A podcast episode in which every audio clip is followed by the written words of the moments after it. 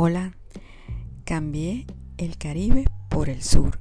Dejé mi país después de 50 años. Dejé mi casa, dejé mis amigos y dejé muchos de mis afectos. A partir de hoy, semana tras semana, te cuento mis aventuras en Buenos Aires. Porque emprender y aprender después de los 50 es posible.